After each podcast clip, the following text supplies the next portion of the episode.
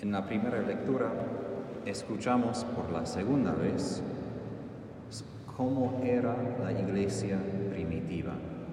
En el capítulo 2 y ahora capítulo 4 escuchamos de la iglesia casi perfecta, es decir, según lo que había imaginado Jesús. Y parece estar fuera de nuestro alcance, simplemente como algo de sueño comparado con que es la iglesia que conocemos hoy. Pero el Señor deja esas descripciones de la iglesia por todo el tiempo para que tengamos algo de memoria de cómo podemos ser, cómo es nuestra vocación y de qué es capaz la iglesia. Y por esta razón en la iglesia tenemos no simplemente la iglesia en general todos los bautizados, pero en la iglesia tenemos también los institutos de la vida consagrada, que de manera particular quieren encarnar lo que acabamos de leer aquí que tenían un solo corazón y una sola alma, quiere decir que ellos pensaban, querían, decidían lo mismo porque estaban animados por el mismo espíritu, no simplemente por sus varios deseos, varias ideas, porque cuántos son las personas, tantas son las ideas, ¿no? Y Santo Tomás dijo, hasta los ángeles pueden estar en desacuerdo sobre ciertas cosas. Y por esto, solo cuando somos unidos en ese único espíritu que viene de Jesús, habrá unidad en la iglesia. Y cuando dice que todos los bienes estaban o era común entre ellos, eso es lo que hoy en día llamamos la pobreza en la vida religiosa. Es decir, yo no poseo mis cosas por mi derecho, aunque no somos pobres en el sentido que las personas en las calles es pobreza en el sentido que nosotros vivimos como comunidad para fomentar esta unidad entre nosotros. Y aquí dice que los apóstoles tenían no solo poder de anunciar la buena nueva, pero tenían este poder sobre las posesiones, tenían poder aún sobre el dinero. Y aquí entra algo que es difícil a veces hoy en día porque escuchamos cómo obispos cardenales han mal usado el dinero, pero eso debía parte de la vocación que el Señor les ha encomendado de cómo usar su dinero al bien de todos, no solo al bien de ellos mismos. Y esto apunta para nosotros también esa necesidad de vivir como ellos, no solo los religiosos que de manera particular quieren encarnar esta unidad, de vivir juntos, de vivir en pobreza, bajo la autoridad de alguien, sino todos nosotros, y ahí entra la dificultad, por nosotros quizás más difícil es el dinero.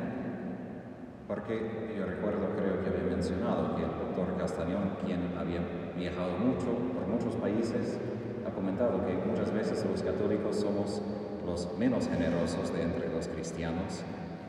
No digo eso a ustedes que están aquí, pero digo como en general, porque ahí es como la barrera de nuestro propio interés. Es fácil amar a Dios cuando no toca a lo que yo necesito. Y ahí entra en mi mente una de los marianos de mi comunidad que dice, la pobreza quiere decir no solo faltar algunas cosas que queremos, sino también cosas que necesitamos de verdad. Esto es pobreza. Y en lo que escuchamos hoy, vendían, poniendo el dinero a disposición de los apóstoles para que cada uno tenga según su necesidad.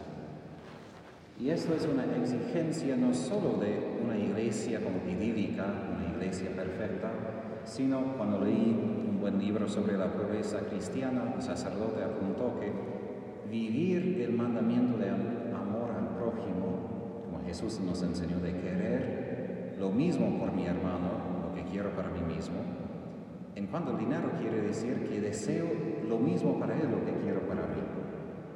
Y si tomamos eso en serio, se quita de mi vida muchas cosas extrañas, muchas cosas que quizás deseo, pero por los hermanos que ni tienen ni agua, ni bebida, ni techo, ni ropa.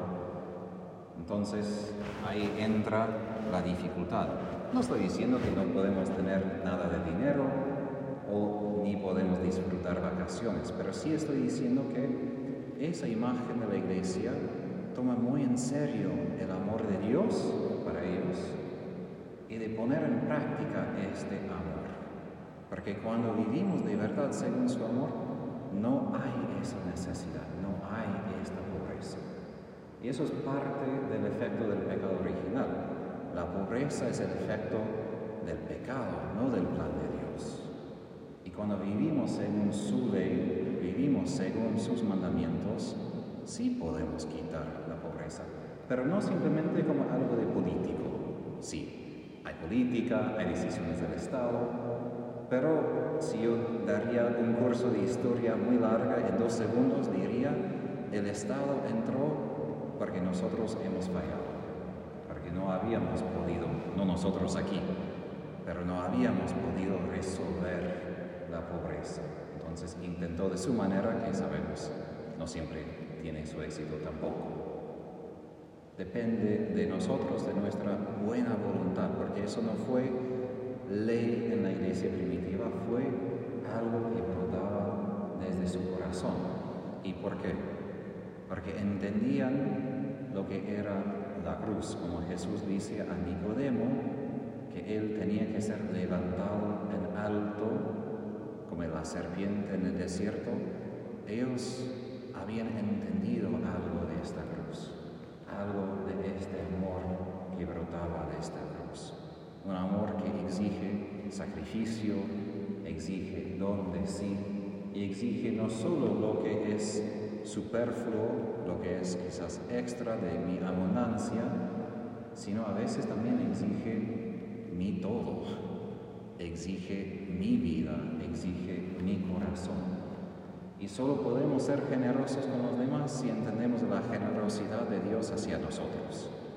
Porque no es que Dios simplemente quiere poner una ley muy severa sobre nosotros para que seamos moralistas, sino es la reacción de ver lo que Dios ha hecho en Jesús, de cómo ha compartido todo y cómo San Pablo dice que el Señor en su pobreza, en la cruz, nos ha hecho ricos. Y aquí quiero terminar en leer algunas palabras de San Rafael Como mencioné, él tenía una espiritualidad muy íntima con Jesús, particularmente marcada por la cruz, por su sufrimiento. Solo tenía unos 20 años y ya estaba padeciendo mucho la enfermedad de diabetes y ni podía cumplir su sueño de ser trapense él murió ni teniendo votos, ni siendo religioso, ni sacerdote. Apenas había recibido el hábito por una excepción particular del superior apenas una semana antes de morir. Entonces era un oblato. Entonces no tenía nada. Ni tenía la capacidad de decir soy seglar, soy laico, ni que soy religioso. No puede decir nada. Simplemente que soy nadie, pero que Jesús me ama. Y termino con sus palabras, más que todo sobre esta cruz. Oh la cruz de Cristo, ¿qué más se puede decir? Yo no sé rezar, no sé lo que es ser bueno, no tengo espíritu religioso, pues estoy lleno del mundo. Solo sé una cosa, una cosa que llena mi alma de alegría a pesar de verme tan pobre en virtudes y tan rico en miserias. Solo sé que tengo un tesoro que por nada ni por nadie cambiaría.